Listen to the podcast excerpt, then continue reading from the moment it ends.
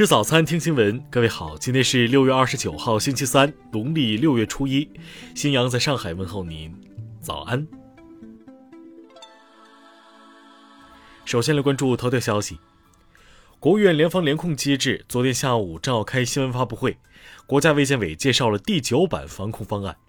方案规定，高风险区是指病例和无症状感染者的居住地以及活动频繁且疫情传播风险较高的工作地、活动地等区域。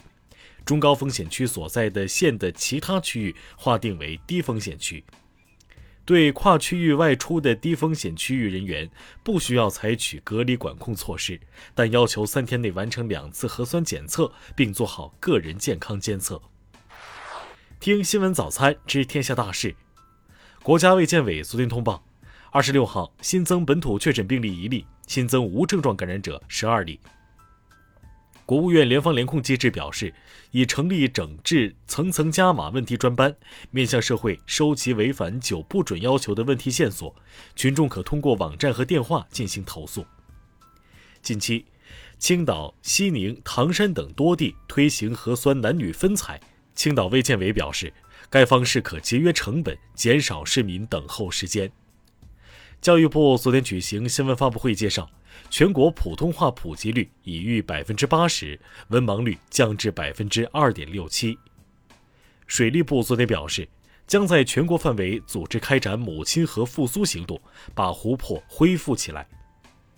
国家发改委昨天透露，中国粮食生产连续七年稳定在一点三万亿斤以上。近日，网传辽宁高考地理学科疑似出现审阅失误，辽宁省招生考试办公室公告不存在该情况。山东省发布规定，不再审批新的面向三到六岁学龄前儿童的体育、文化艺术、科技类校外培训机构。下面来关注国际方面。俄罗斯外交部昨天追加对二十五名美国公民实施制裁，其中包括美国总统拜登的妻子和女儿。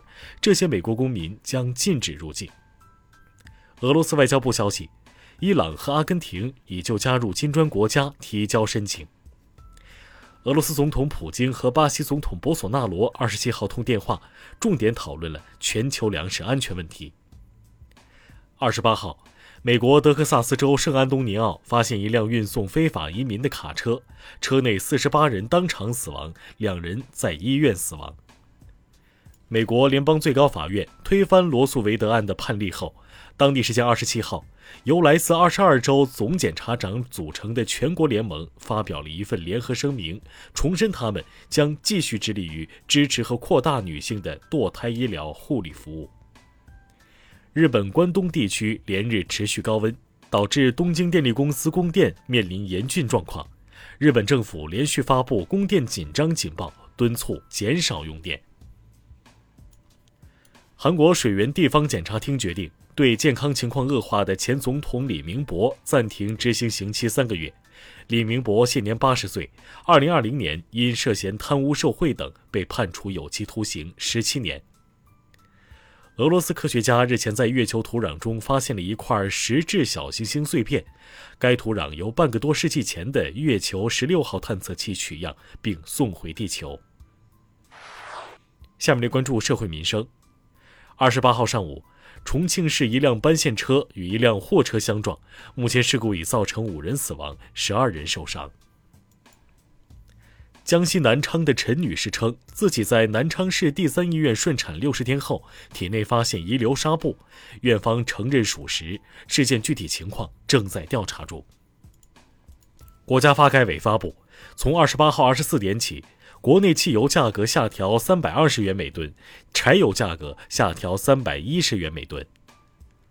二十七号晚，广东清远一名老奶奶进山寻找老伴墓地失联。消防人员两度进山救援后，终于在二十八号上午将老人救出。温州警方通报，男子赵某因情感纠纷杀害一女子，目前已被抓获。下面来关注文化体育。中超第七轮比赛中，广州城零比三不敌大连人，遭遇七连败，大连人则终结四轮不胜。在第六轮比赛中，因裁判误判角球导致失球，深圳队教练球员与裁判发生冲突。昨天，深圳五人被共处三十九万元罚款。二号，成都武侯祠博物馆在更换诸葛亮殿北壁木框时，发现墙体内被封户碑刻的一角。经扫描清理，近日共发现十五块碑石，分属八通碑刻，年代为清代。普鲁士文化遗产基金会表示，将归还其移民时期从非洲国家掠夺的珍贵文物。德方已就文物归还事宜同纳米比亚、坦桑尼亚和喀麦隆展开谈判。以上就是今天新闻早餐的全部内容。如果您觉得节目不错，请点击再看按钮。咱们明天不见不散。